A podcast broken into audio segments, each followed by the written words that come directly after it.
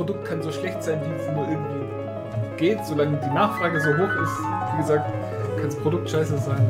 Du musst halt da den richtigen Markt abgreifen. Mm, das ist eine lustige Szene. Und alle gucken ihn bloß an und denken so, was will der Mensch? Ich will doch hier einfach nur Drogen verkaufen und Geld einsacken. Und er versucht halt immer so ein bisschen mehr aus seinem mm. Leben zu machen und auch mehr aus dem ganzen Drogenhandel rauszuholen. Und hat es dann nicht immer ganz so einfach. Ja, weil die anderen, die sind ja alle so, nö, Street, Alter. Vollidioten halt. Aber viele von denen zeigen ja im Laufe der Staffel nochmal so eine andere Facette. Und es gibt ja auch ein paar, denen ist man dann doch irgendwie böse. Zum Beispiel, wie, wie heißt, wie heißt der kleine Put? Also Put ist ja so jemand, der verspielt ja dann doch mal viel Sympathie, sage ich jetzt mal. Ich hoffe, ich bringe den jetzt nicht durcheinander, aber ich glaube schon. Das ist äh, Put, wenn du meinst, äh, er und Wallace sind ja Freunde. Ja. Genau. Doch, doch, das ist schon Put, genau, den ich meine. Ja, ja. Und der kriegt dann später no, auch noch mal Doch, genau, Put und Bodhi. Bodhi genau, ist der andere. Ja. Genau. Und da gibt es dann nochmal am gegen Ende der Serie nochmal so Szenen mit den beiden, wo ich mir denke, ach, irgendwie, mag sie doch. Einer von denen, äh, nee, da hat er nochmal einen anderen Job, sage ich jetzt nur mal. Hm. Mehr darf ich dazu nicht sagen. Es ist alles nicht so krass spoilerig, aber es gibt ja dann doch mit, mit den Jungs nochmal Szenen in Staffel 1. Da gibt es mehrere richtig gute das, Szenen. Also es fängt mm. an, die, die unterhalten sich irgendwie so, ja, äh, welcher Präsident denn auf dem 20-Dollar-Schein ist. Und das ist halt, wie heißt der, Hamilton und war gar kein Präsident. Und Wallace sagt das auch, und die anderen lachen ihn dann quasi so aus, also, er Hepf, hast doch keine Ahnung.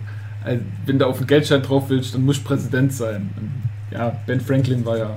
Mhm. Also, ähm, also, das sieht man quasi schon, dass das Wallace eigentlich ein bisschen mehr drauf hat, als er mhm.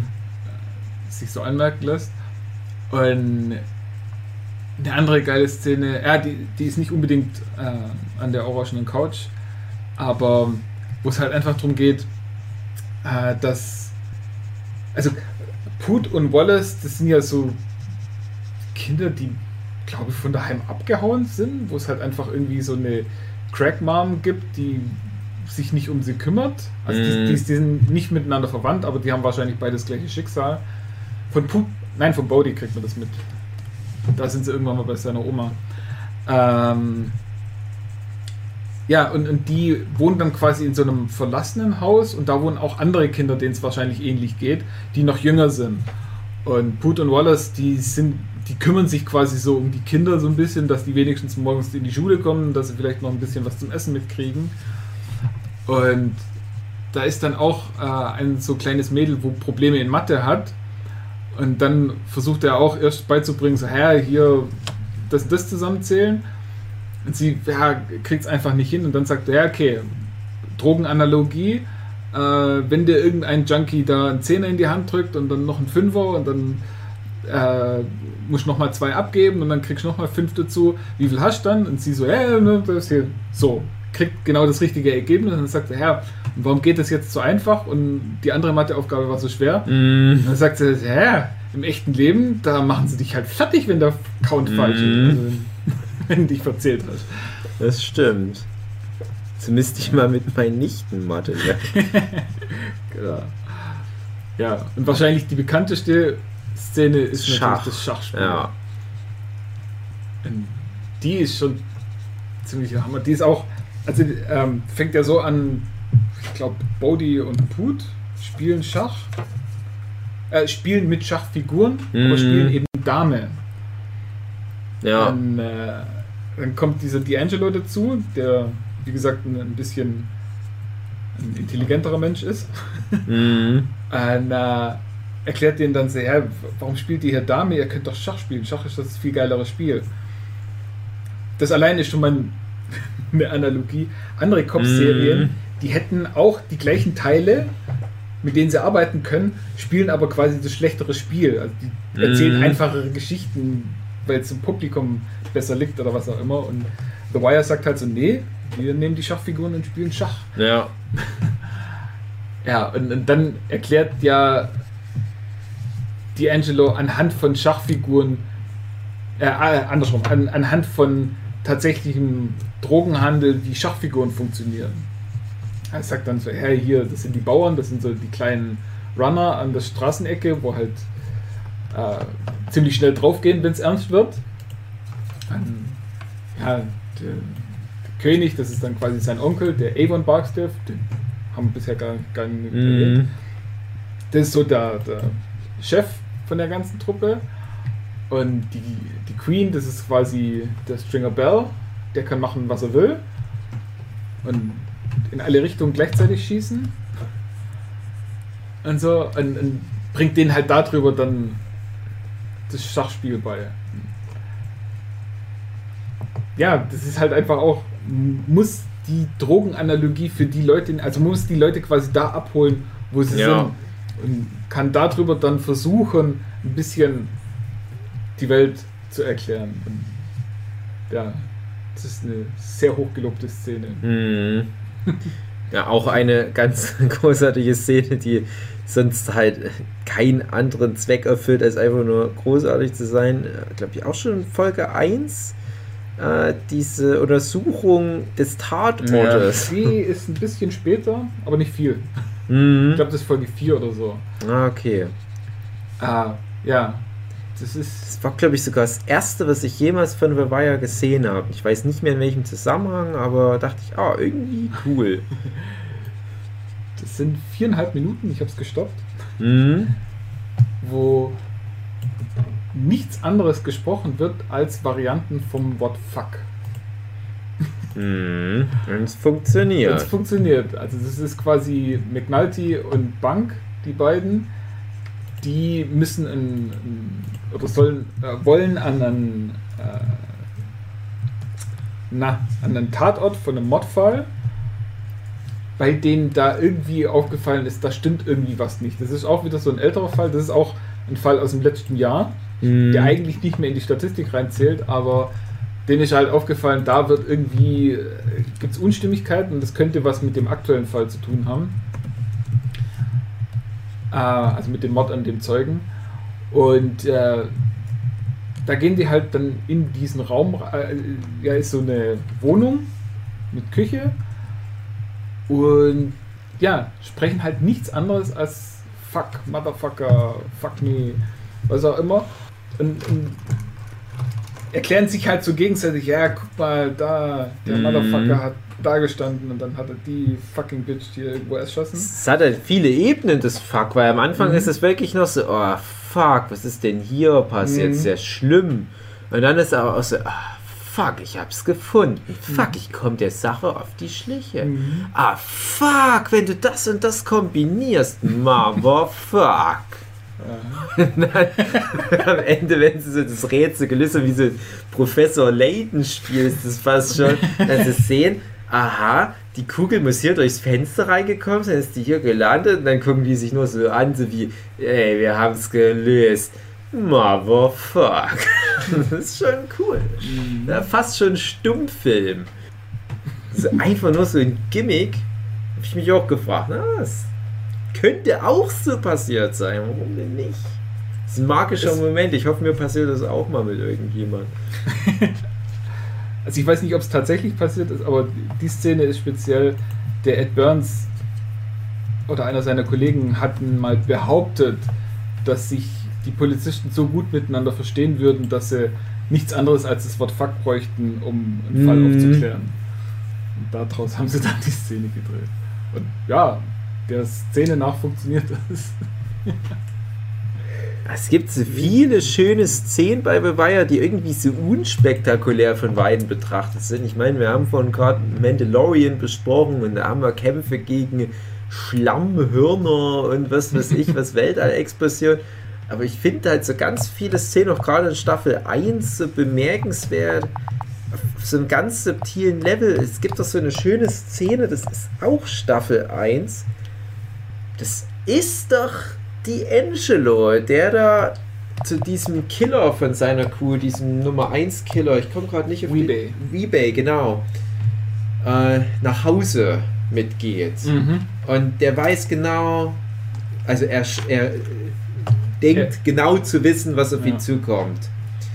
Es ist jetzt sozusagen sein Ende und Liebe ist der Killer in der Organisation und D'Angelo hat definitiv zu viele Fehler gemacht im Laufe der Staffel und er wird da jetzt hingerichtet und es wird aber halt so ein bisschen galant noch gelöst, dass das so mit, ja, komm mal mit und ich will dir mal noch was zeigen, ich habe noch eine Aufgabe für dich, ah, ich weiß, was passiert, aber naja, so sind die Regeln, dann habe ich halt gleich ein Loch im Kopf. Ja, und dann müsst ihr auf die Aquarienfische aufpassen. Das ist halt aber so schön aufgebaut. Das ist wirklich so eine Anspannung. Mhm. Und es ist halt auf, auf so ganz vielen Ebenen ist das halt eine coole Szene, weil man könnte halt jetzt sagen, ja, was ist denn, was ist denn da die Relevanz von der Szene, wo eine Figur von, äh, von den anderen, von einer anderen Figur den Auftrag bekommt, die Haustiere zu verpflegen. Ist doch irrelevant. Aber da wird halt so viel rübergebracht, dass halt diese eiskalte, vermeintlich eiskalte, skrupellose Killer wie Bay halt auch so ein Privatleben hat, ein, ein Hobby wie Aquarienfischen, dass der Sachen halt im Leben hat, die ihn halt binden und er kann jetzt nicht einfach äh, durch die Welt reisen und Auftragsmorde begehen und was weiß ich, jemand muss sich um seine Fische kümmern und die Angelos innere Zerrissenheit, seine Sorgen und so weiter werden aber auch total krass rübergebracht, ohne dass jemand genau das anspricht, was wir halt als Zuschauer natürlich alle denken. Ist jetzt nicht so, dass dann D'Angelo sagt, ach, und ich dachte schon, du willst mich umbringen, weil das Drehbuch bisher so schlecht geschrieben war, dass es die Zuschauer noch nicht mitbekommen haben könnten. Es ist ganz fein alles immer konstruiert. Es ist ganz oft auch so eine, so eine unangenehme Spannung in der Luft. Und dafür fallen aber erstaunlich wenig Schüsse, die ganze Serie durch. Es ist tatsächlich so, von den Cops schießt kein einziger, außer Press. Hm. Press Ja, stimmt. So. Alle anderen Cops schießen in der Serie nicht. Das Krass. Erstaunlich. Ja, in Press muss ich da aber mal ganz schön was anhören und das nimmt ja auch noch Ja. einen Lauf. Press Ja. auch so eine Figur, über die wir noch nicht geredet haben. So der der Ja. Trottel, der irgendwie verwandt ist mit jemandem und dann halt aber in Staffel 4 halt. Ohne zu viel vorwegzunehmen. Größere Rolle, Ja. Äh, Nochmal äh, wegen Rebay. Das ist ja dann auch tatsächlich, also er sagt das ja D'Angelo, weil er weiß, Rebay weiß, dass er demnächst ins Gefängnis kommt, deswegen soll D'Angelo ja auf die Fische Mhm. aufpassen. Und in der zweiten Staffel ist er ja dann im Gefängnis und da bastelt er sich irgendwie aus Plastik irgendwie auch so ein bisschen ein Aquarium und Fischchen zusammen Hm. damit es wenigstens so aussieht, damit er wenigstens ein bisschen was hat, äh, wo er sich dran erfreuen kann. Und das macht ihm dann irgendeine Wache kaputt und dann ist er ganz beleidigt und äh, traurig und boah, der Oh. böse Wache, Wache hat mir meine Fische. Der Killer, Ja. der Leute ohne mit der Wimper zu zucken umbringt, ist jetzt traurig wegen den Fischen. Ja, Rebay hat jetzt auch noch so eine Figur, die dann halt auch noch einen interessanten Arc in, in Staffel 4 bekommt, wo ja dann noch äh, sein Sohn mit dazu kommt. Was halt sehr erstaunlich ist, wie die Figur funktioniert. Weil das ist halt auch so eine Figur. In jeder schlechter geschriebenen Serie wäre das halt einfach nur so dieser coole Hitman. Ich mache alle tot. Aber Rebay ist halt einfach nur, das ist halt ein Arbeiter. Und seine Arbeit ist das halt, die Leute tot zu machen. Aber das hat halt gar nicht so viel mit seinem Charakter zu tun, hat man das Gefühl. Er wird ja dann auch in Staffel 4 gespiegelt von zwei gewissen anderen Figuren, was dann auch wieder cool ist Und böse Ende. und böse endet, genau. Ja, und gerade die Szene mit D'Angelo und Rebay, dass eben D'Angelo schon weiß, was auf ihn zukommt und dass es dann eben doch anders ist, wird ja auch dann nochmal in der ersten Staffel gespiegelt, aber da geht es dann nicht so gut aus. Da wird dann auch einer wohin Mhm. geführt, und Mhm. der weiß dann aber nicht, was auf ihn zukommt. Ja, das ist auch so eine, so eine Szene, sag ich mal, wo auch dann die Serie so ein bisschen ihre Unschuld verliert, sag ich Mhm. mal. Weil bis dahin denkst du wirklich noch, ach, interessant, wie gut die so durchkommt. Du hast halt am Anfang diesen Wachmann, der da halt, wie schon angesprochen wurde, erschossen wird, weil er halt nicht sich bestechen ließ. Und dann hast du ja noch den Omar, über den wir jetzt nur ganz kurz mal hin und wieder Mhm. mal ein Wort verloren haben. äh, dessen Lover, glaube ich, oder halt zumindest einer seiner Ja. Leute wird da halt Ja, getötet. Und es ist ja aber auch nur so eine Nebenfigur. Du denkst, ja, bisher, André würde sagen, haben die Hauptcharaktere alle Blood Shield. Oder Armor.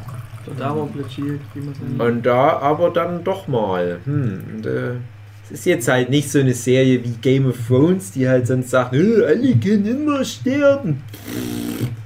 Ja, Es ist halt wirklich äh, dann doch auch erschreckend, wenn es mal jemand erwischt. Auch in Staffel 2 ist dann halt eine Figur, die dann leider eine beliebte Es Figur. Und das ist schon heftig dann. Es ist quasi immer in der vorletzten Folge in der Staffel passieren böse Sachen. Immer? Ja. Okay, muss ich nochmal drauf achten. Und die holen, ähm, die haben einen, einen Drehbuchautor, Mhm. der wurde eben gerade für, für die äh, volle, nee, ich glaube, der hat sogar noch eine Folge vorher gemacht. Aber den hatten sie dann rangeholt für die vorletzte Folge der ersten Staffel, dass er die schreiben soll. Mhm. Und dann hat er eben für die zweite Staffel auch die vorletzte Folge geschrieben und ab da hieß es dann so, oh oh, der hat schon wieder ein Drehbuch geschrieben. So, mm. Ja. Und eben äh, die, der ganze Cast hat dann halt durchgeguckt und so, oh, bin ich's, bin ich's, komm ich dran. Ah, okay, ey, da muss ich echt nochmal drauf achten. Das ist mir nicht aufgefallen. Ich kenne das System ja von zum Beispiel Game of Thrones. Ja. Das halt immer die vorletzte Folge der Staffel, die ist, wo es halt nochmal heiß hergeht. Aber bei Beweier ist mir das echt nicht aufgefallen. Ah. Nochmal gucken. Jetzt, jetzt interessiert mich gerade ganz sehr, und das können wir jetzt nicht besprechen. Was, also in Staffel 2 fällt es mir ein. Mhm. An Staffel 3, ja, doch, ja. Hm. Mhm. Ich bin der Meinung, ja, wenn das dann die Folge ist, dann ist es die Folge. In Staffel 4 war auch was. Ich, ja, da war schon was. Das stimmt, da hast du recht. Ha. In Staffel 5 ist dann auch noch was. Ja, in Staffel 5, da müsste ich jetzt echt überlegen, aber. Hm. Ah ja, ich glaube, ja, ja, Auch eine ja. sehr beliebte Figur. Ja, stimmt, stimmt. Hast du recht, hast du recht. Ja, stimmt, stimmt. Ja. Guck an, ja, tatsächlich. Hättest du es gedacht, Tuki? Lohnt sich direkt nochmal die Serie anzugucken. Hm. Ja, ich muss die immer wieder angucken. Mhm. Ist bei mir aber gesagt auch ganz lange her. Äh, ich habe ja Staffel 1, wann hab, ach, das ist sehr, sehr lange her. Aber ich habe das Gefühl, Staffel 1 ist am besten in Erinnerung. Mhm. Ich weiß noch nicht warum, aber ich, ich habe so das Gefühl, wenn wir jetzt gerade in dem Moment über Staffel 5 reden würden, wüsste ich wenig. Also vielleicht doch nur Quatsch und ich müsste nur so, so ein paar Trigger-Momente da Ja, wachkitzeln. die fünfte ist Journalismus, Ja. ist äh, irgendwelche McNulty macht da seinen Quatsch und so weiter. Mir geht es mehr so um, um die Details. Ich habe halt das Gefühl, bei, bei Staffel 1, wenn du mich jetzt nach dem genauen Plot fragst, könnte ich jetzt nicht so genau sagen, Mhm. wie dann die Abhöraktion in dann die Szene mit, mit Kima und diesem Bar- oder Disco-Typ da übergeht und wie das und das dann noch zusammenhängt. Äh, ich finde, da haben die anderen Staffeln einen fassbareren Plot. Mhm. Äh, aber mir geht es ja gerade auch viel um die Details. Und da sind bei Staffel 1 ganz viele Details und einzelne Szenen bei mir komischerweise hängen geblieben. Und die anderen Staffeln sind auch alle natürlich sehr gut auf ihre Art und Weise. Aber ich weiß nicht, vielleicht ist es halt wirklich so dieser, dieser erste Eindruck von der Serie, dass das halt so krass hängen geblieben ist, Staffel 1. Weil du das gerade meintest mit Kima, Mhm. die wird auch ja, gegen Ende der ersten Staffel, ich glaube, das sind noch vier oder fünf Folgen, wo dann Mhm. noch kommen, ähm, wird die angeschossen, Mhm. weil halt Zeug schief läuft. Und eigentlich hätte die da sterben sollen. Ah. Und die, Das heißt, die stirbt da gar nicht. Okay, hm. ne, ja, Spoiler. Naja, ja. Und die, ah, wie heißt es, Sohn? Sonjas Sohn. Sonjas Sohn, die ging da komplett auf die Barrikaden. Und hat Okay. richtig Stress gemacht. und hat ja quasi den David Simon zusammengestaucht und boah, wie kann das sein? Das geht doch gar nicht. Mein Charakter kann nicht sterben und alles. und hat sich so für den Charakter auch eingesetzt, also nicht nur irgendwie beleidigt, sondern wirklich für den Charakter eingesetzt, was die alles noch für die Serie bringen kann. Und eben gerade äh, eine lesbische Polizistin und da ist noch so viel zu erzählen und das kann man doch nicht einfach so jetzt rausschreiben, dann war sie einfach nur irgendwie eine lesbische Polizistin, die halt mal kurz dabei war. Mhm. Äh, dass sich der David Simon hat erweichen lassen und gesagt, hey, okay, dann kommt halt durch. Hat noch jemand Wünsche? Genau. Aber nur weil ich wirklich gute Geschichten noch mit der erzählen kann. Mhm. Weil sie hat sich dann auch tatsächlich stark dafür gemacht, dass quasi für die Leute, wo dann tatsächlich in der Serie sterben, auch so quasi eine Art äh, äh, Beerdigungsfest Ah. noch gefeiert wird. Dass jeder, der Mhm. tatsächlich dann gehen muss, so seinen Abschied bekommt. Was dann zu einer recht regelmäßigen Tradition geworden ist. Es gibt ja auch in der Serie dieses Beerdigung feiern, also wirklich vor der Kamera sozusagen, wo die sich immer in so einer irischen, glaube ich, Bar treffen und Mhm. dann so die Polizisten halt befeiern. Und da ist es ja tatsächlich auch ein oder zweimal so, dass da die Schauspieler dazu gestorben sind Ja. und die dann halt vor der Kamera so eine Feier machen. Also hauptsächlich einer, der war tatsächlich auch mit, mit Drehbuchautor. Also die hatten ja, Mhm. also die Simon und Burns, die waren immer dabei, aber die hatten so ein Drehbuch Writer, Writers Room, was auch immer, wo dann immer so fünf, sechs Leute mit dabei Mhm. waren. Und einer war dann halt Der, der Landsman, war das der? Nee, äh, noch eine andere Geschichte. Jay Lansman, das ist der dicke, direkte Vorgesetzte von Mhm. McNulty, der immer so ein bisschen Spästchen macht mit hier Schwanzlutschen und so weiter. Also nicht der, der sauer ist auf McNulty, sondern noch einer dazwischen. Der, die Figur heißt Jay Lansman und es gibt einen echten Polizist, der heißt Jay Lansman. Ach ja, stimmt, ja, klar. Und der echte Polizist dann- war so ein hm. bisschen beleidigt, so, was, ich soll dieser Fettsack sein. Und der spielt dann tatsächlich in, oh, ich glaube Staffel 3 oder 4 äh, nochmal ein, ähm, da wo sie, äh, es ist egal. Auf jeden Ja, Fall, hm. da spielt dann der echte Jay Lansman, aber einen anderen. Ja, stimmt, stimmt. Ja. Ich kann mich erinnern, da habe ich auch mal was. Ja, Und- ach, wie, wie, wie ganz kurzer Exkurs, wie dumm das von mir war, dass ich gerade den jetzt verwechselt habe, weil mit dem bin ich nämlich auf Instagram befreundet. Ah. Mit dem, äh, oder dem William, William Delaney, dem Aha. Schauspieler. Ja. Äh, und zwar, ich habe ja mal in den Jahren, ich glaube 2016, 2017 oder 2017, 18, habe ich mal Adventskalender gemacht, 24 Türchen sozusagen und habe dann auf Facebook und wo auch immer so meine äh, 24 Serientipps für die Adventszeit gepostet. Mhm. Da hatte ich natürlich auch Marvel Wire mit dabei. Und ich habe dann immer eine Review dazu geschrieben. Keine Ahnung, was ich damals zu The Wire geschrieben habe. Also, Ist ganz gut. ja, genau. Genau, so, so, so werde ich meine Review geschrieben haben.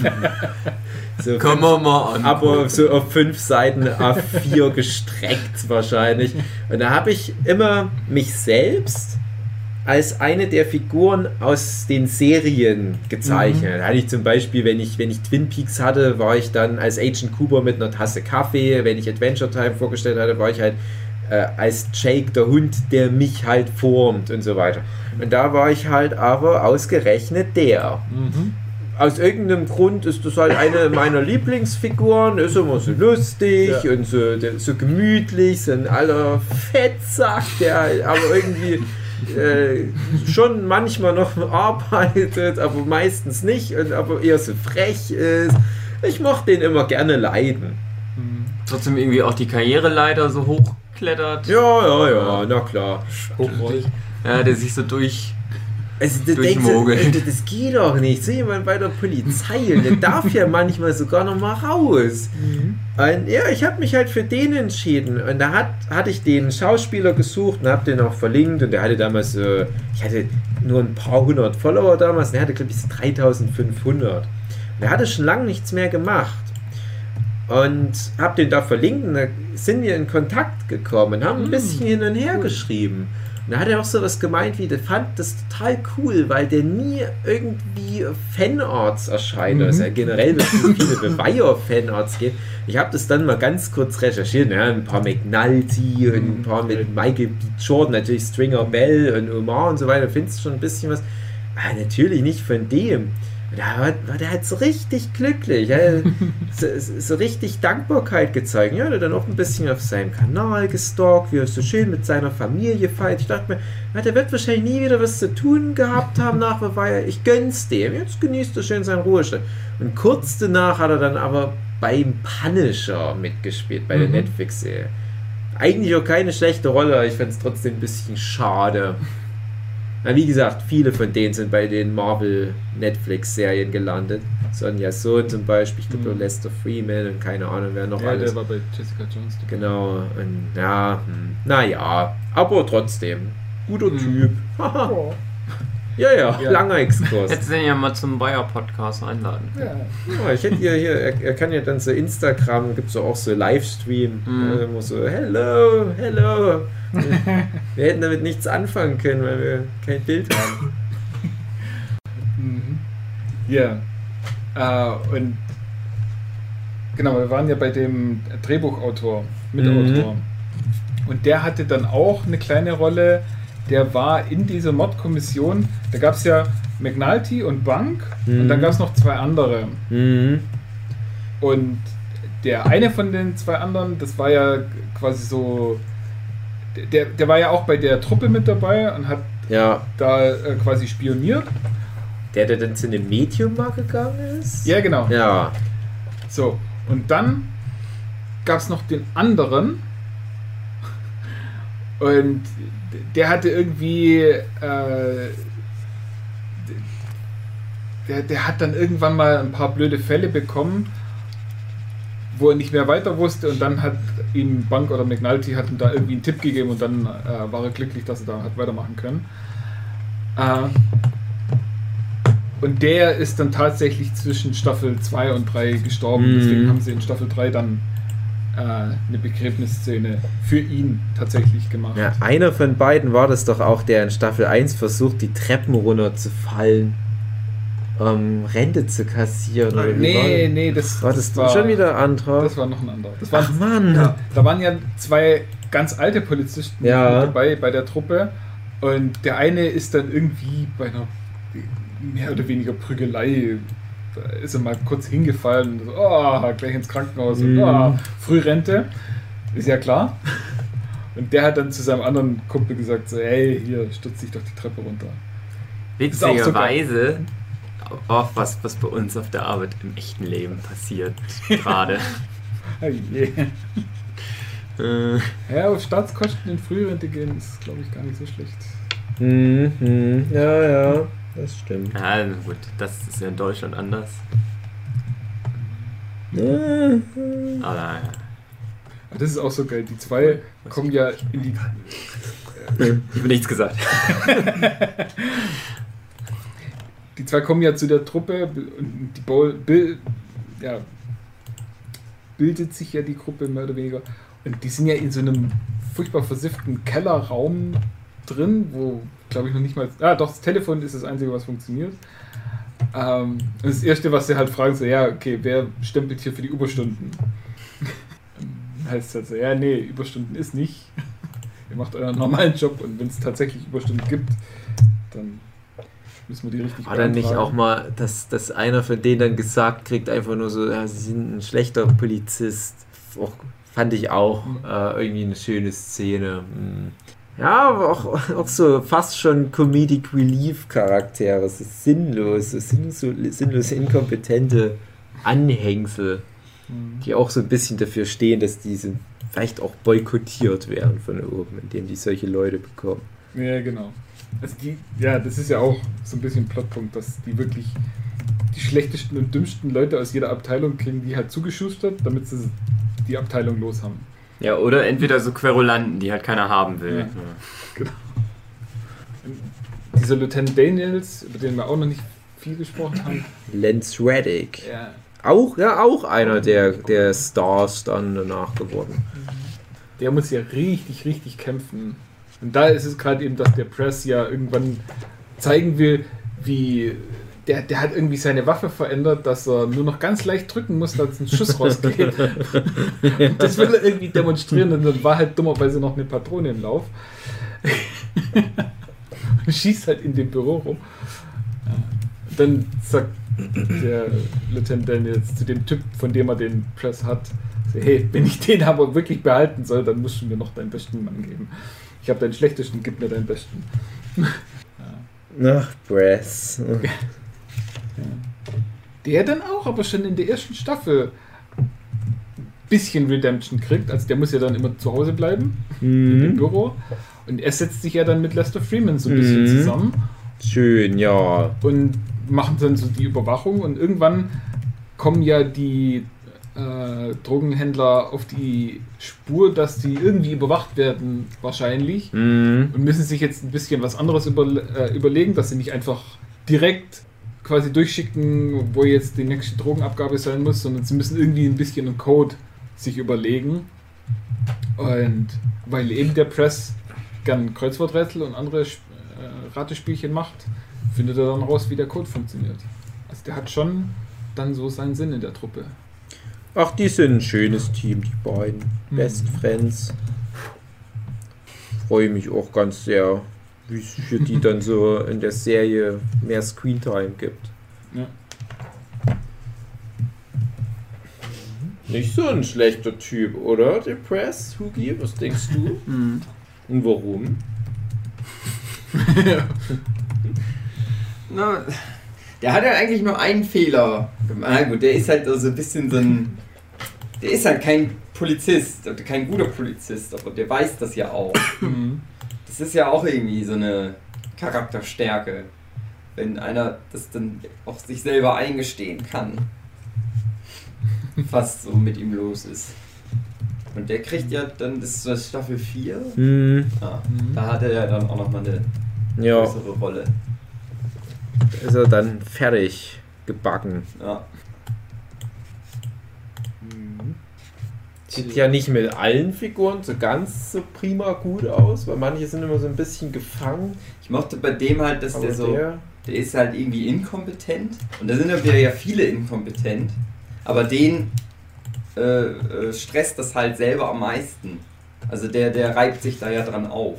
Und die anderen, denen ist das immer alles scheißegal, viel von den Polizisten, die, die beiden alten Mhm. Polizisten, die da nie, eigentlich nicht mehr hingehören, aber ja. Ja, Dave, du bist dran. Nein, das war schon richtig. Ich wollte halt nur andeuten, dass es äh, ja gerade von dem anfänglichen Maincast gibt es einige Charaktere, die halt dann doch irgendwie so ein über die Serie halt einen, einen Abschluss finden, die Mhm. irgendein Ziel für sich im Leben haben, was die verfolgen. Und ich finde es halt interessant, wie ein paar Figuren das halt aber nicht hinbekommen, die vielleicht das zwischenzeitlich haben, also sowohl auf der in Anführungsstrichen guten als auch der bösen Seite, äh, wie ein paar Figuren aber auch immer wieder reingezogen werden. Also McNulty ist zum Beispiel so ein Charakter, der das halt ganz stark hat. Und es wird dann später noch ein großer Charakter eingeführt. Kann man ja schon mal den Namen nennen, der Marlow, der da halt Mhm. auch ganz extremes Beispiel ist. So, so Leute, die halt in so einem Strudel drin stecken. Und so viel kann man jetzt schon mal sagen. Die Serie endet dann und du hast das Gefühl, das ist halt so König der Löwen mäßig, so Circle of Life. Ja. So never ending story. Es geht immer wieder von vorn los. Und wie dann manche Figuren, die vielleicht auch erst später eingeführt werden, Figuren, die wir schon kennen, spiegeln, dass du halt sagst, ah, die Figur entwickelt sich jetzt zu der Figur, wie sie in Staffel 1 war. Ah, okay, ich verstehe. Wie aber auch manche Figuren sich selbst einfach nur im Kreis drehen und wieder von Anfang anfangen, weil sie einfach ähm, ja, so unruhige Geister sind, weil sie halt nicht so einen Endpunkt für sich finden. Und Press, das ist jetzt kein so großer Spoiler, aber bei Press war es halt eine der Figuren, wo ich am wenigsten gedacht hätte, dass die halt für sich so einen Arc einfach findet mit einem versöhnlichen Ende, oder einem, einem, einem Punkt, wo sie halt versöhnlich so weiter existieren kann, sage ich jetzt mal. Weil du nach den ersten Folgen denkst, ein ganz furchtbares Ende. Der, der tötet 20 Kinder oder sowas. Ja, genau. Oh, ich hab mein Lichtschwert mit. Ich will so. Ah! Ja. Ja, der wird nur Darth Vader, weil der, der ist verwandt mit dem Imperator. Ja. Der, der, der Job.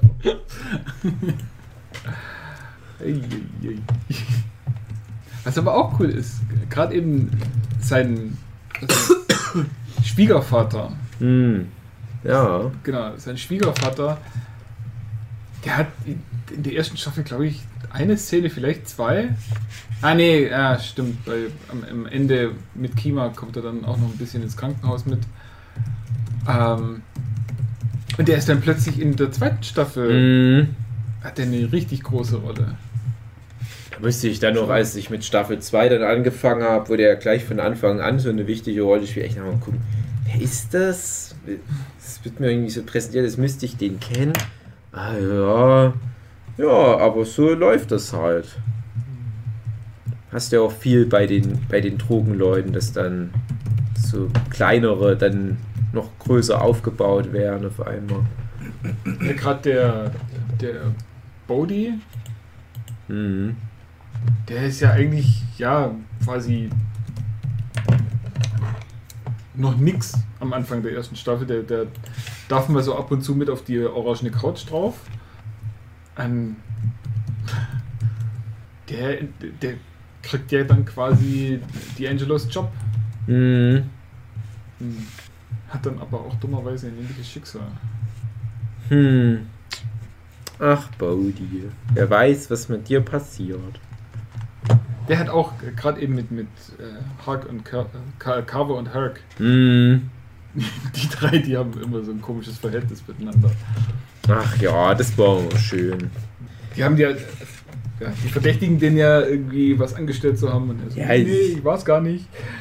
Meistens wissen ja auch wirklich alle Bescheid. Das ist ja oft wirklich so, ach, hast du wieder was gemacht. Aber, ach Mann.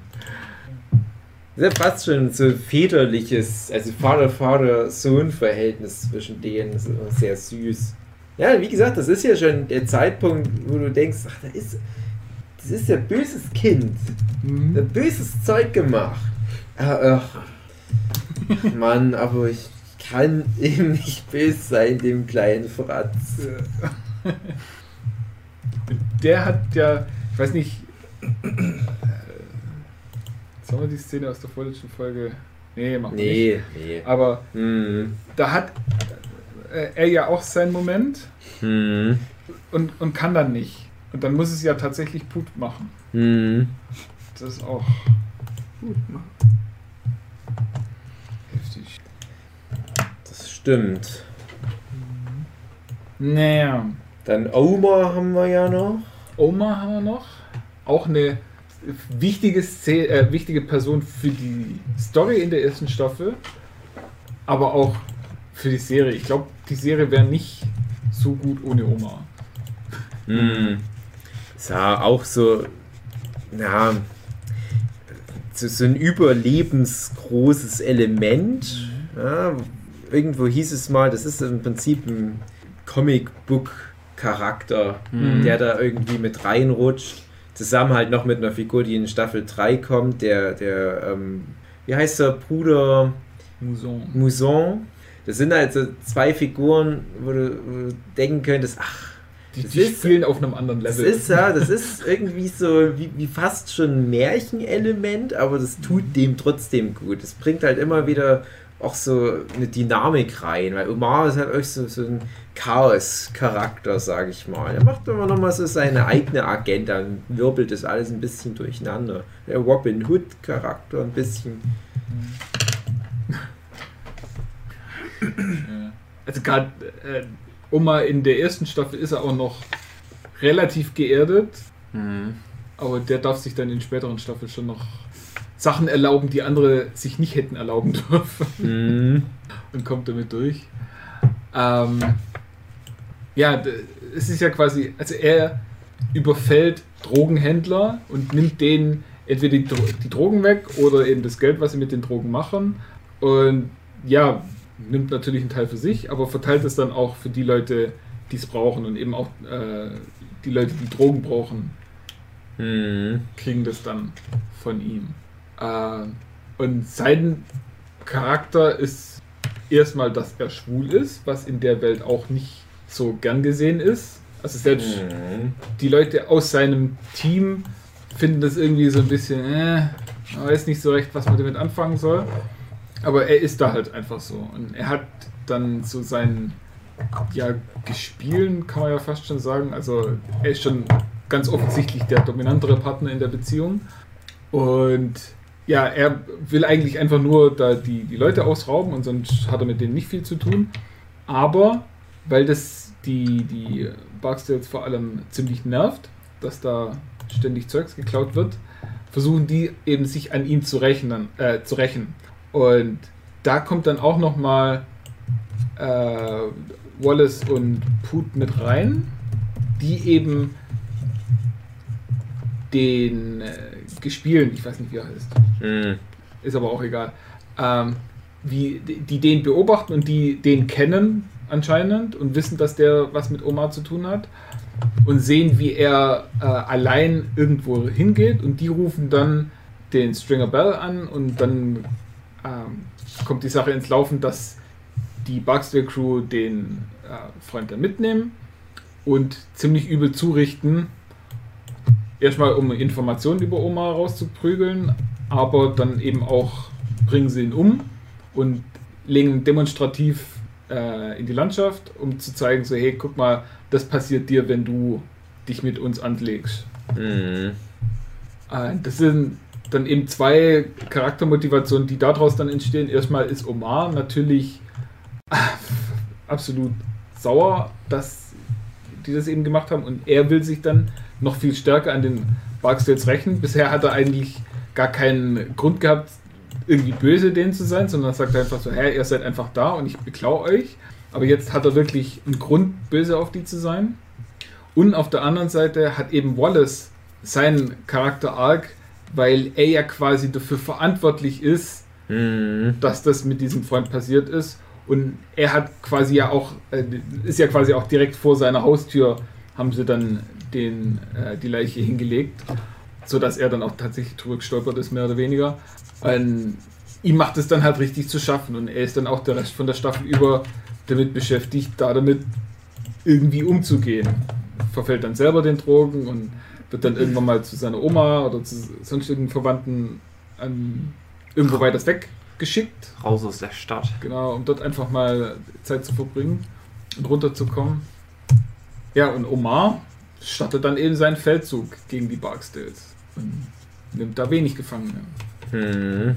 Aber der merkt halt halt auch so, hey, allein, also er versucht irgendwann mal den Avon zu erschießen, aber das klappt nicht so wirklich und dann wird er selber angeschossen und er geht dann halt zu, ja vorher glaube ich schon, zu, zur Polizei und um dann gegen die Barksdale auszusagen, weil er hat Möglichkeiten und Informationen und ist dann auch äh, als Zeuge da, wo dann einfach sagen kannst, ja, fragt mich irgendwas, ich sag euch alles Mögliche, Hauptsache den Barksdales geht's schlecht.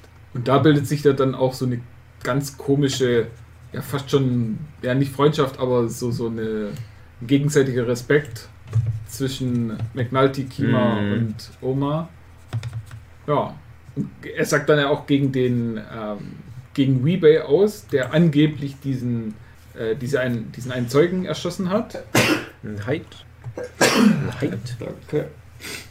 Ja, es ist, ist nicht Weebay, ist ein anderer. Also es ist eigentlich egal. Auf jeden Fall bietet sich Omar dann halt komplett als Grundzeuge an und sagt, hier, Ich fand das so witzig.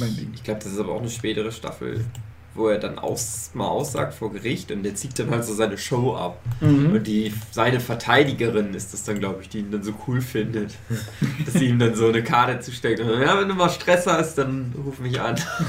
Ja, ja, sie sagt sogar, äh, sie gibt ihm Geld, damit er sich einen ordentlichen Anzug kauft. Äh, Und er dann halt so, hä, keine Ahnung, was soll ich denn anziehen? Und sie einfach nur, ja, irgendwas mit Krawatte. Und da kommt er halt mit irgendeinem völlig verrückten Aufzug, aber eben mit Krawatte und winkt ihr noch so mit der Krawatte zu. So, hey. Passt schon.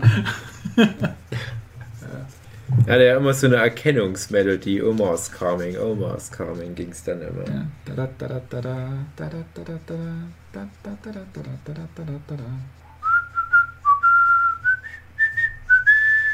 Omar's Coming, Omar's Coming, Peng, Peng, alle tot.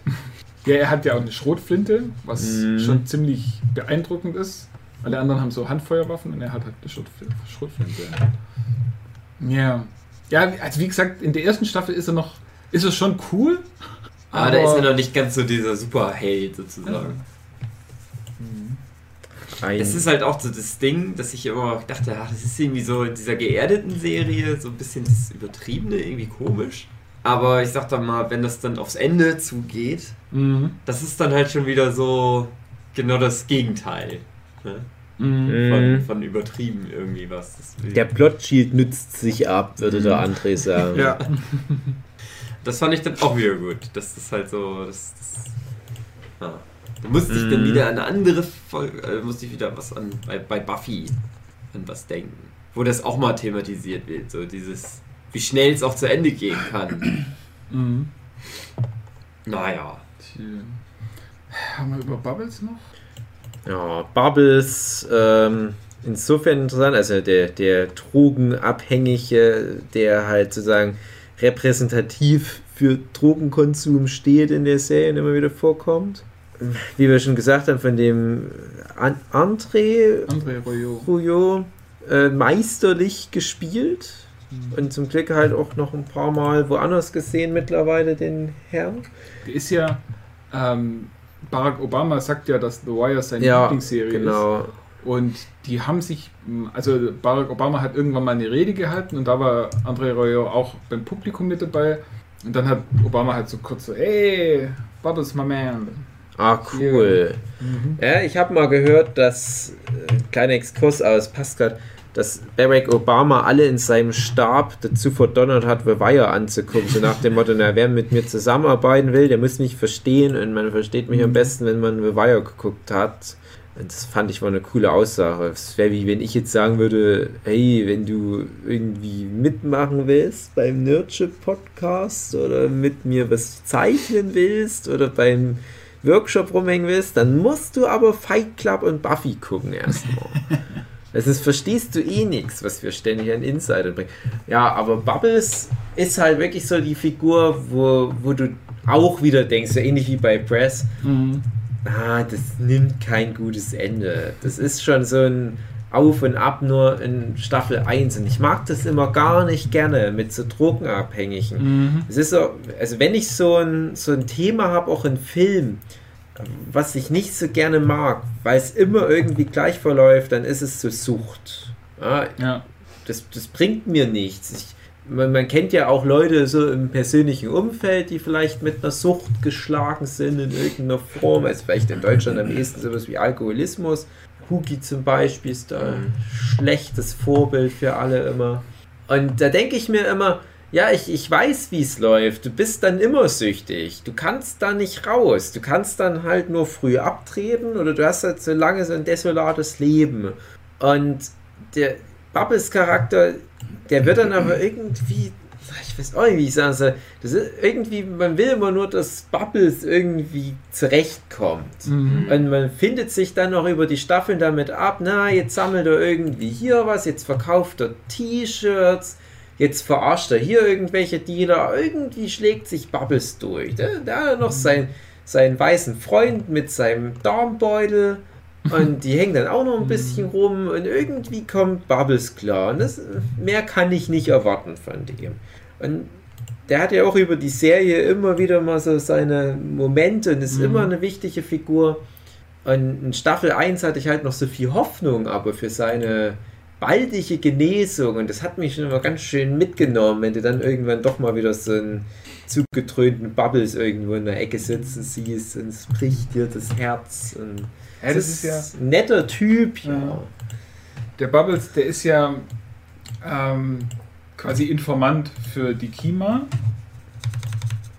Der wird Informant. Ah, der wird, der ist in der Serie Informant. Der ist am Anfang tatsächlich nur ein Drogensüchtiger. Mhm. Und dann wird ja irgendwann mal sein Freund, der Johnny, äh, komplett verprügelt.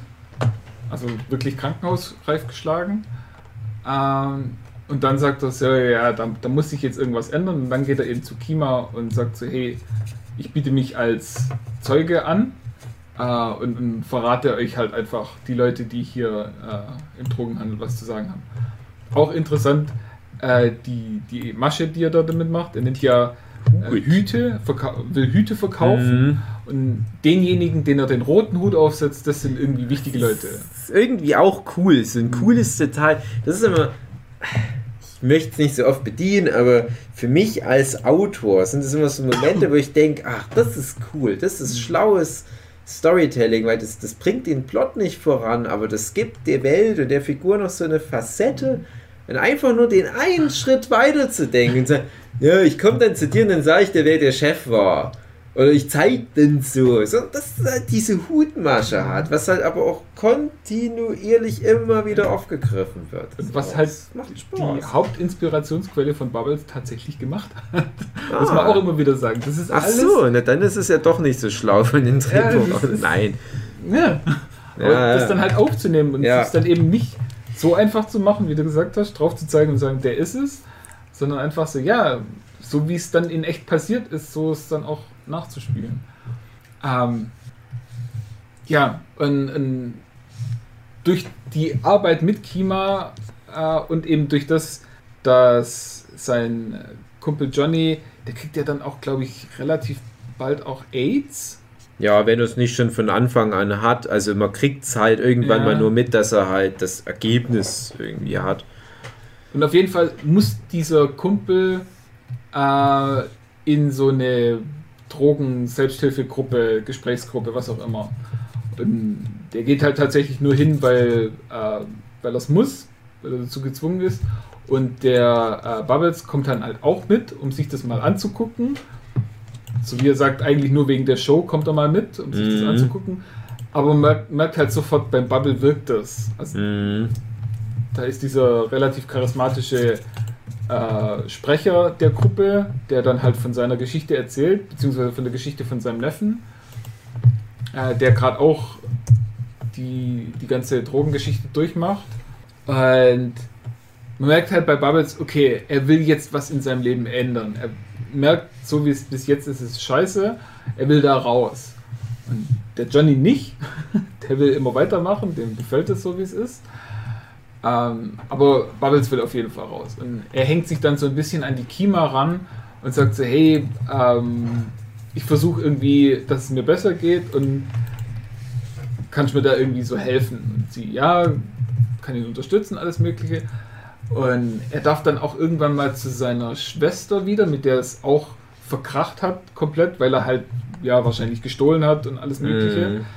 Und die Schwester sagt so, ja, okay, also im Keller, da liegt, ist, ist irgendwo eine Liege, auf die darfst du drauf, aber komm ja nicht die Treppe hoch. Mhm. Ja, komm ja nicht die Treppe hoch. Wichtiger Satz. Ähm, und dann scheint es schon so ein bisschen für ihn besser zu gehen und äh, Kima sagt dann irgendwann so, hey, äh, weißt du was? Nee, er, er sagt sogar, ich äh, würde mich gerne um eine eigene Wohnung kümmern, damit ich der Schwester nicht auf die Nerven gehe. Ähm, und Kima meint so, ja klar, äh, komm mal vorbei, setzen wir uns zusammen, gucken nach einer Wohnung. Und das ist halt dummerweise genau der Abend, wo dann Kima erschossen angeschossen wird. Mhm. Ein, dann ja, ist er, sitzt er halt schon wie auf Kohlen da und so, ja, irgendwie muss es jetzt weitergehen. Und versucht dann mit McNulty zu sprechen, den er auch über Kima kennengelernt hat. Und versucht über ihn dann halt so ein, bisschen was zu kriegen. Aber McNulty sieht ihn halt wirklich nur als Drogensüchtigen und als Informant. Und weil Bubbles ihm dann halt noch irgendwie eine, eine, äh, irgendwas erzählt, kriegt er dann auch noch von McNulty Geld. Und dann steht halt ein Drogensüchtiger mit einer Handvoll Geld da, der gerade nicht weiß, wie ihm passiert und was mit seinem Leben weiter passieren soll. Und, ja, dann verfällt er deswegen eben auch wieder äh, den Drogen. Also ist tatsächlich ein paar Wochen clean. Und durch die Situation kommt er dann halt wieder zu den Drogen und das ist dann auch tatsächlich boah, bis zur fünften Staffel ist er dann nur noch abhängig. Mhm. Also ich weiß auch noch, immer wenn ich jemanden die Serie empfohlen hatte, da kam dann immer auch relativ früh das Thema Bubbles auf. Mhm. und war immer die einhellige Meinung, ja, Bubbles ist verloren. Und ich müsste an so eine schöne, schönes Feature von einer der, der Blu-ray-Boxen oder DVD-Boxen äh, denken. Da war der David Simon in irgendeiner Uni und hat da so eine Podiumsdiskussion geführt und es ging um, ich weiß nicht was. Es war, glaube ich, nach Staffel 3 und es ging auch ein bisschen um Amsterdam oder Amsterdam. Und jetzt da näher drauf einzugehen, ich glaube, es war einfach so ein Rundumschlag, weil er halt ein schlauer Typ ist und du hast es ja auch schon angedeutet. Äh, Unis interessieren sich halt für seine Ideen und ja, in dem Zusammenhang einfach nur irgendwas. Vielleicht war es auch irgendwas mit Thema Film, vielleicht war es was mit gesellschaftlicher Relevanz. Und der, der Herr, der da durch den Abend moderiert, ich glaube, du hast halt einen Großteil von, von diesem Gespräch halt auf der DVD. Und der Herr, der durch den Abend leitet, der sagt dann, glaube ich, nur noch als Schlusswort, äh, ja, alles klar, danke fürs Gespräch und bitte äh, tun Sie Bubbles nichts Böses an. Das könnten wir nicht verkraften, so nach dem Motto. Mhm. Da dachte ich, ja, das, das trifft's gut. ja, hm, wir können das ja noch so im Unklaren lassen, wie der Bubbles-Plot weiter verläuft. Ja, ist wie gesagt, wir hatten äh, Haunting of Hill House. Da ist ja so ein Drogentyp und Mhm. ja, der denke ich dann halt immer so, ja, aber du, du bist kein Bubbles. Also du bist mir nicht so sympathisch wie eben der Bubbles. Also du musst dich jetzt schon anstrengen, mir irgendwie äh, klarzumachen, warum ich jetzt da irgendwie mich für dich interessieren soll. Und äh, Umbrella Academy, da habt ihr auch mal drüber gesprochen ja. geht es ja auch in die Richtung, gibt es ja auch so einen Mhm. Charakter. Da ist der auch so, ja, nee, die aller, allermeisten Drogenabhängigen kommen einfach da nicht raus. Die, Mhm. die schaffen es einfach nicht. Und man wünscht sich für die mal vielleicht sogar, aber man weiß von vornherein, so, ja, das wird nix. Und bei Bubbles, da ist es halt auch ganz lang, ganz übel, was der noch alles durchmachen muss. Und da ist es aber tatsächlich so, man ist trotzdem immer dabei, sich zu erwischen, dass man ihm doch einfach nur was Gutes wünscht. Also man will einfach nur, ja, wie du sagst, man will einfach nur, dass es Bubbles gut geht. Mhm. Es tut einem immer so leid, wenn man dann trotzdem sieht, was er alles durchmachen muss. Aber auf der anderen Seite ist es fast schon, ja, ihm geht es nicht so ganz schlecht. Er Ja. kommt immer irgendwie durch. Also, ja klar, natürlich geht es ihm dann vor allem später auch mal richtig schlecht. Aber er kommt halt immer, kann sich irgendwie immer durchlavieren und kommt dann immer so an sein Zeugs und ja, die klauen ja irgendwie Kupferkabel, Stimmt. Kupferrohr ja. oder so irgendwas. Ja, er, er findet halt auf jeden Fall immer äh, sich mit der Situation ab und, und Mhm. findet auch irgendwie einen Ausweg raus. Also es ist nie so, dass er Ja. irgendwann mal aufgibt und sagt so, ah nee, es hat eh alles keinen Sinn. Ja, ja, stimmt auch nicht ganz, aber Der ist halt irgendwie ist so ein Lebenskünstler. Ja. Der ist halt in einer total beschissenen Situation. Aber der macht so immer das Beste draus. mh, Wo du dann halt dann mal siehst, wie andere dann einfach nur noch so für sich hin vegetieren und dann einfach irgendwann sterben, von Ratten gefressen werden. mh. Ist der halt so, der will ja schon leben. Der will halt eigentlich ein richtiges Leben haben. So, der hängt da halt auch trotzdem irgendwie drin, aber der hängt halt so gut drin, dass es funktioniert einfach. Das ist auch was, was dieser Sprecher von der Gruppe sagt über seinen Neffen, der ja auch äh, gerade äh, den Drogen verfallen ist. Ähm, aber dem geht es auch noch relativ gut. Und er sagt Mhm. halt einfach so, hey, ja, äh, du musst einfach, äh, deutscher Begriff, Rock Bottom, also du, du musst wirklich Mhm, am untersten Ende ja. ankommen. Ah. Also die müssen wirklich so dermaßen mies gehen, dass es nicht mehr weiter runter geht. Und erst dann hast du wirklich die Chance, dass es dir wieder besser geht. Und Bubbles über weite Strecken hat dann eben auch diesen Rock Bottom noch nicht erreicht. Mhm. Bis auf spätere Staffeln, auf die wir dann Ja. später mal eingehen. Mhm. Ja, was mir halt auch das. Ich würde so gerne dazwischen was sagen, weil Ja. es gibt dann noch eine zweite Figur, die dann halt da was dieses Spiegeln wieder anbelangt, noch mit dazu kommt. Und äh, ich kann schon mal so viel verraten. Ich habe meinen Hund nach der Figur benannt, eben Mm. weil es so Oh, ja. ist. Und äh, ein ganz großartiges Storytelling. Das, ist, das hat mir wirklich auch das Herz gebrochen, wie das dann ausgeht. Darf ich raten? Nein, André, nein, das ist, soll ja gerade nicht spoilern. Okay. Es ist doch, das soll ja, das, darum soll es jetzt nicht gehen. Die Zuhörer wissen doch nicht, wie, wie die Hunde heißen. Wenn du jetzt aber den Namen nennst, weil du kennst unsere Hunde, Ja. dann ist das halt ein Spoiler für die Serie. Das machen wir Außerdem habe ich lieber dir erzählt, das ist kein Raten.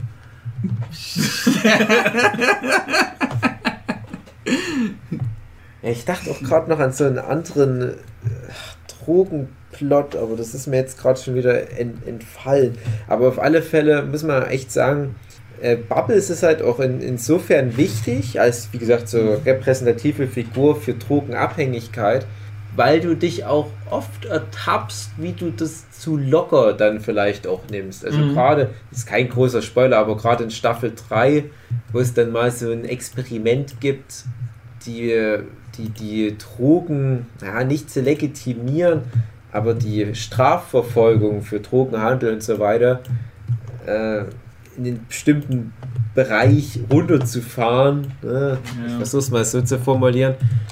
Äh, dann ertappst du dich schon manchmal dabei, wie du sagst, ja, stimmt eigentlich, das könnte eine Lösung für das Problem sein. Oder ja, Stringer Bear hat ja recht.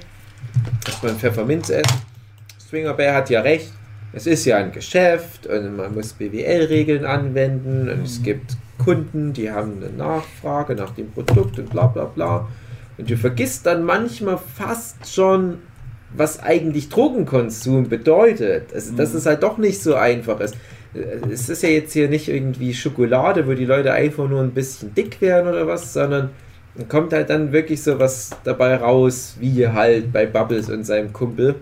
Und diversen anderen kleineren Fällen, die man vielleicht mal ein bisschen näher beleuchtet. Aber sonst sind halt die Drogenabhängigen einfach nicht so das Thema, sondern Mhm. die Leute, die auf deren Kosten halt da die Straßen beherrschen. Ja, also mir ging das da ganz oft so, dass ich das zu locker einfach dann genommen habe, weil ich denke, so, ah, hier sind diese überlebensgroßen, coolen Charaktere und die machen ja ihr, ihr Schachspiel und was weiß ich was. Ja, aber es ist schon noch eine krasse Ebene drunter. Also das ist, wenn überhaupt man der Serie was vorwerfen wollte, wäre es eben das, die Serie stellt sich ganz klar auf die Position, der War on Drugs ist falsch. Hm. Der erstmal funktioniert er nicht, zweitens kostet er ein riesen Geld, was man an anderer Stelle einsetzen könnte. Ähm, er hilft niemand, er kriminalisiert hauptsächlich äh, die schwarze Bevölkerung, ist halt einfach so. Äh, und ja, er, er kriminalisiert es vor allem in eine Art, ähm, wo du nicht mehr rauskommst. Also es ist teilweise so, äh, wenn du irgendjemand erschießt, dann kommst du schneller raus, als wenn du mit Drogen erwischt worden bist. Also Er das ist- bestraft halt die ja. Abhängigen, statt die, die Dealer Genau, zu bestrafen. Genau. Also Drogenbesitz ist höher strafbar als äh, Drogenhandel?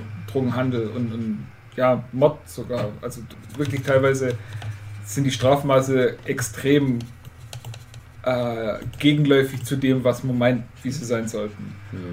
Und da stellt sich die Serie wirklich komplett dagegen und, und sagt wirklich, das ist einer der größten Fehler, die, äh, die Amerika halt in den letzten, oh, wann ist es eingeführt worden? Von Roosevelt, glaube ich, oder? Oh, sagen wir mal, die letzten 50 Jahre, äh, war das einer der größten Fehler. Und eben auch sowas wie die Prohibition in den 20er, 30er Jahren, hm. wo ja schon mal so in eine ähnliche Richtung ging, nur eben dann mit Alkohol, hat ja auch gezeigt, es funktioniert einfach nicht. Hm. Und gerade äh, äh, so Sachen wie äh, Koks oder Heroin, die, dass die verboten sind, meinetwegen, aber so äh, die leichteren Drogen, Marihuana oder sowas, die, warum sind die überhaupt illegal?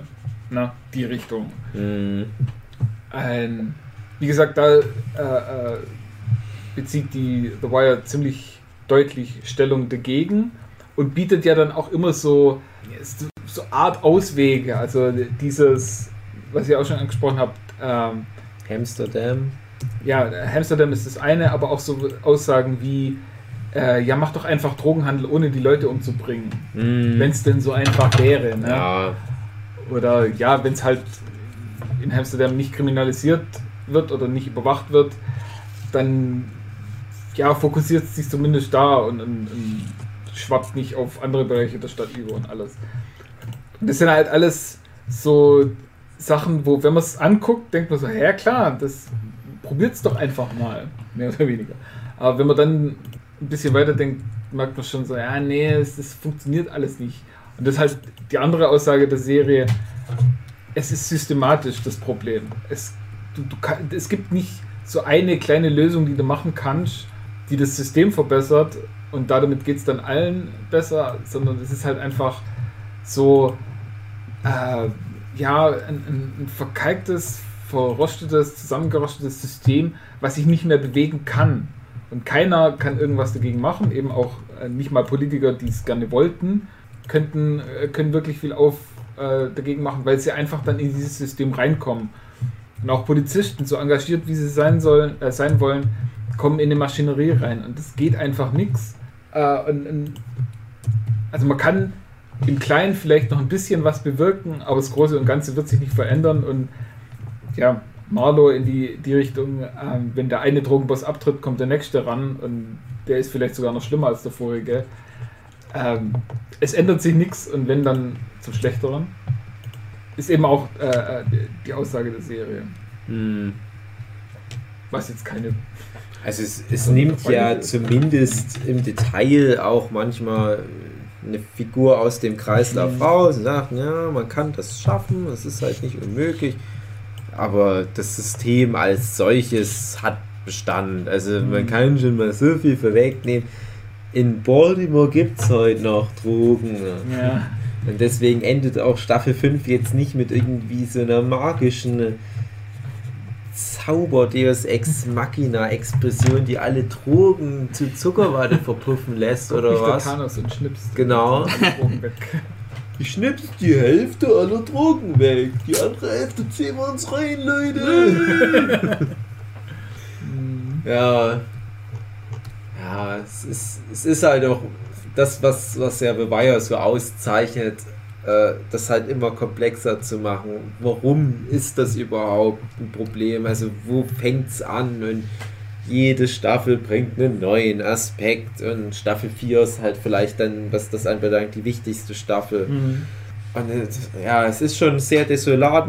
Man, sieht halt überall die Stellschrauben und, und denkt halt, ach, das ist ja eigentlich gar nicht so schwer, wenn man die Leute früh genug da abfängt. Weil Staffel 4 ist ja Mhm. die Staffel mit den Kindern und da geht es ja natürlich zwangsläufig los.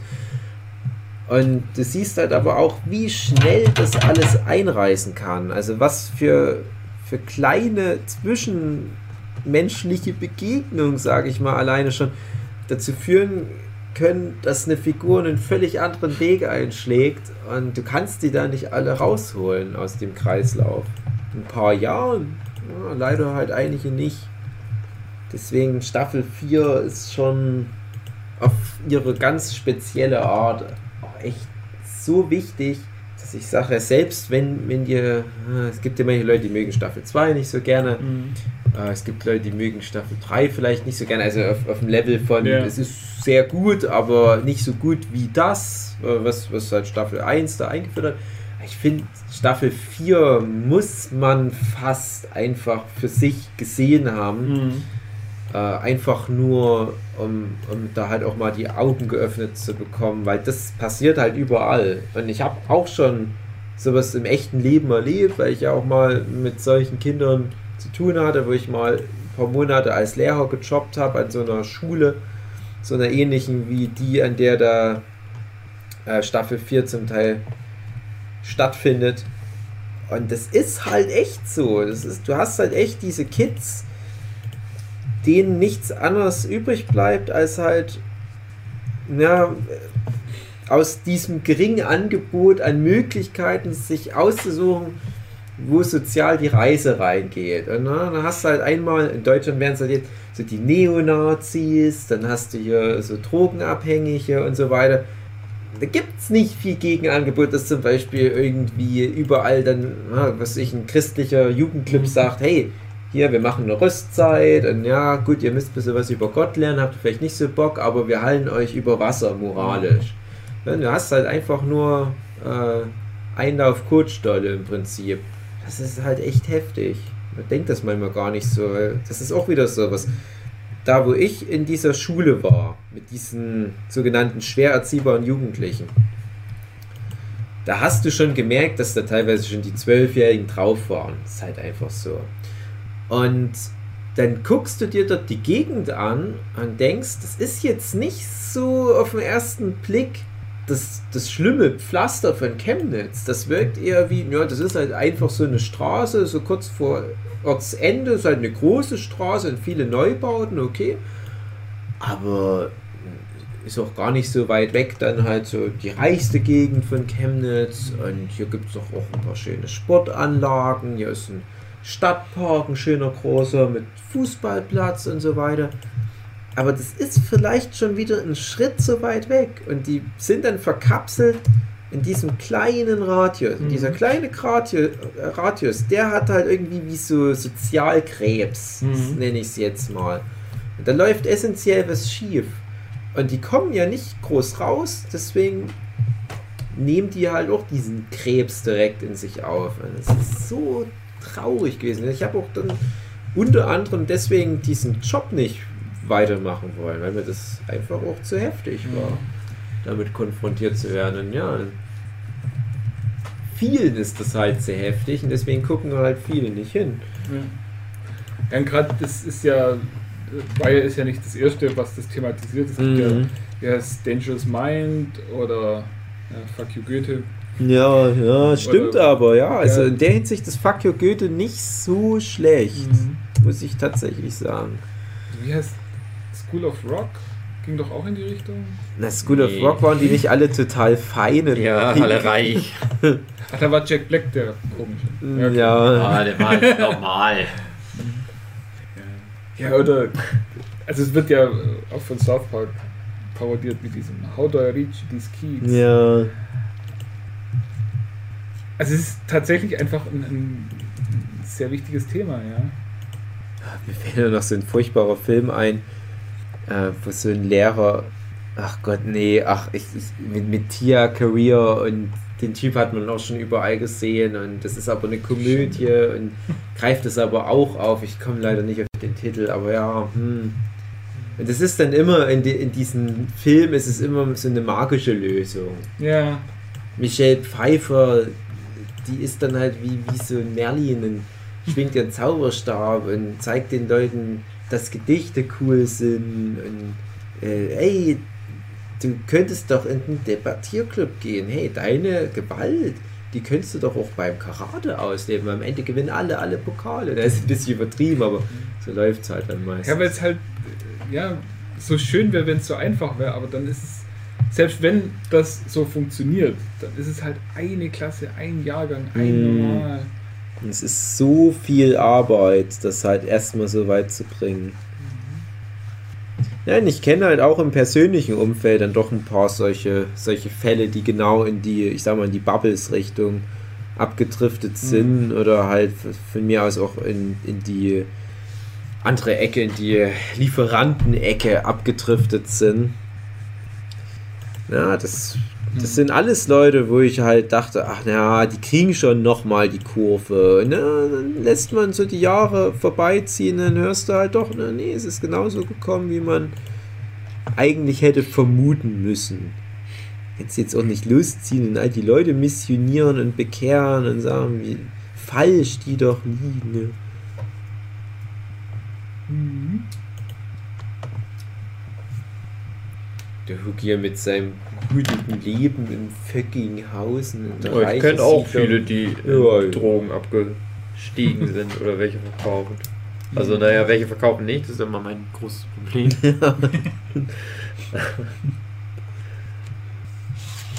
Ich, ja. Und Hugi findet Gerade auf dem Dorf. so cool. Ah, auf dem Gibt's- Dorf? Naja, auf dem Dorf ist es. Naja, es ist mehr Alkoholismus als Ja. Drogen. Wollte ich schon sagen, bei Das uns ist auch schlimm. Bei uns war es halt immer auf dem Dorf, und auch da muss ich sagen, ich kenne die ganzen Leute, die da halt ihre Drogengeschichten haben, aber das wirkte alles nicht gefährlich. Ich habe Mhm. das Gefühl, das war halt einfach nicht so, so dieser kontinuierliche Drogenstrom ins Mhm. Dorf rein. Und alleine das reicht schon. Aber wenn du immer an der Quelle sitzt, und das reicht schon, wenn du da von meinem Erzgebirgsdorf aus fünf Kilometer weiter in die eine Himmelsrichtung machst, dann hast du nämlich eine Stadt. Und in der Stadt sieht es schon wieder ganz anders. Also ein schönes, kleines, behutsames Erzgebirgsstädtchen, aber das hat dann seine Drogenecken schon. Mhm. Und da ist dann halt schon so Umschlagplatz. Mehr brauchst du nicht. Teilweise ist das ja dann so ein Aufwand für die Dorfkids, an Drogen zu kommen. Die werden die ja gerade fit auf dem Weg. Ah, ich muss jetzt erstmal los und na, ach, komm, hab schon wieder 500 Kalorien verbrannt. Das ist auch noch wirkt gesund. Gar nicht mehr, ja. Mhm. Ich frage mich ja bis heute noch, ganz kleiner sinnloser Exkurs, ob es die berühmte Schuki aus dem Erzgebirge aus Pulp Fiction in echt gibt. Könnt ihr euch daran erinnern? Mhm.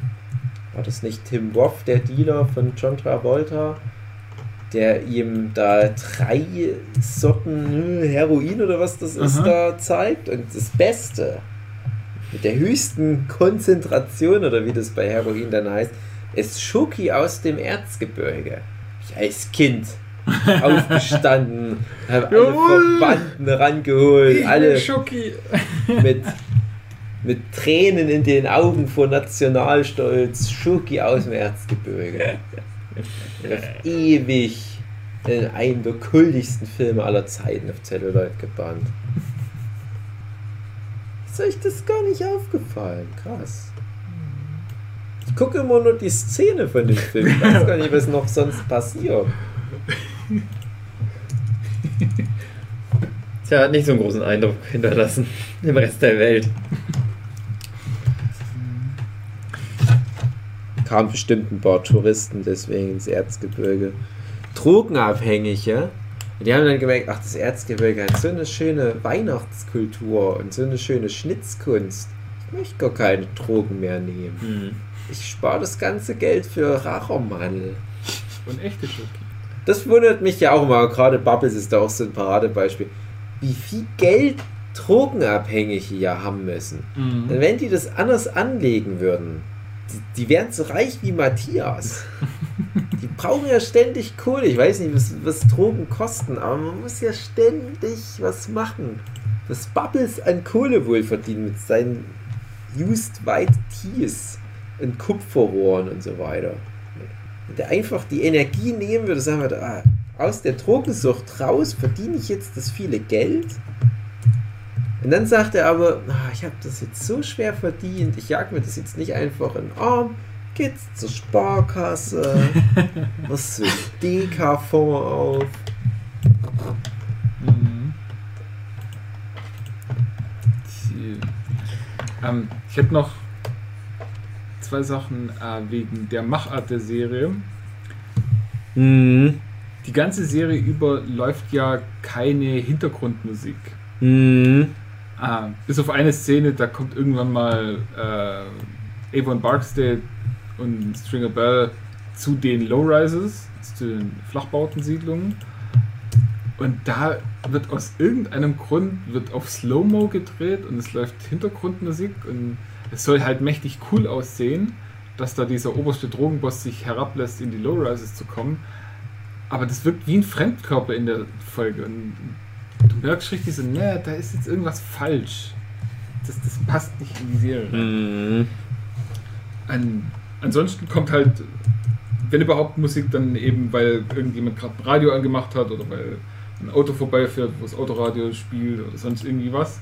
Also es halt immer, wie nennt man das? Hat bestimmt einen Begriff. Äh, nur echte Quellen von Mhm. Musik spielen dann auch tatsächlich Musik.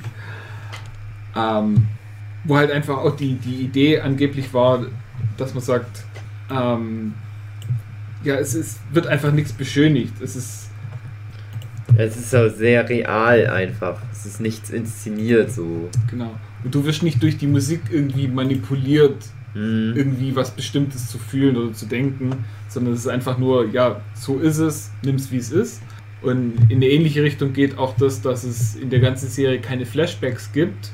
Auch Mhm. wieder mit einer Ausnahme. Am Ende der ersten Folge äh, sieht ja D'Angelo den, äh, den toten Zeugen. Und das war irgendwie äh, von HBO verpflichtet, so ja, und da müsst ihr jetzt ein Flashback zurückmachen zum Anfang der Folge in die Gerichtsverhandlung, dass man nochmal sieht, dass das, der Typ, der da jetzt tot am Boden liegt, dass der derjenige war, der gegen D'Angelo ausgesagt hat. Einfach weil sie dem Publikum nicht zugetraut haben, dass die irgendwie sich Sachen über 40 Minuten merken können. Und das hat David Simon schon immer ziemlich genervt, dass da den Flashback einbauen musste. Und das fand er auch einer der größten Fehler der Serie, dass er das machen musste. Ja. Aber wenn es nur das ist, dann geht's ja noch. Ja, und ansonsten hätte ich zumindest, glaube ich, über alles geredet, über was ich reden wollte. Gibt ja auch noch viele andere Staffeln. Genau, die kommen zu einem späteren Zeitpunkt. André, sag du doch auch mal Ja. irgendwas. Du hast extra alles geguckt, um dich vorzubereiten. Zumindest Ja. Staffel 1 hast du geguckt. Hast Na, du noch mehr wenigstens geguckt? auch, um nicht ges- gespoilert zu werden, weil ihr auch darüber redet. Ähm, aber jetzt du, du bist doch aber Teil des ja, Podcasts. Aber Auch wenn ich wir dich immer will Jochen das nicht so kaputt Deutschschwein Aber es ist eher schlecht, wenn ich es jetzt zum Schluss, da bin ich ja das im, im Gedächtnis ist ja immer der, der erste Ja, Eindruck stimmt. und der letzte. Das Und- stimmt. Sehr verehrte Erinnert euch an Jochens gute Informationsschluss nochmal. Wie schön, dass die erste Staffel zusammengefallen fast hat. Mir hat besonders gut gefallen, dass das so eine der äh, größten äh, Podcasts, die wir gemacht haben, wo es ganz viel um den Inhalt geht, aber es ist trotzdem spoilerfrei. Mhm. Ja. Also das heißt, es können sich Leute anhören, die nichts mit der Serie zu tun haben, aber die verstehen nichts davon, was wir reden. Hm, schwierig. Naja. Aber das ist wie die Serie. Die kannst du auch gucken und wenn du nicht aufpasst, nicht verstehst, weil du den Bol weil du den. Baltimore-Dialekt nicht, Oh. nicht sprichst. Gut. Dann wünsche ich euch noch einen schönen Restsonntag, falls ihr es Sonntag angehört habt und die Folgen sonntags, glaube ich, hochgeladen werden. Bis nächste Woche. Auf Wiedersehen. Tschüss. Tschö- Ciao. äh,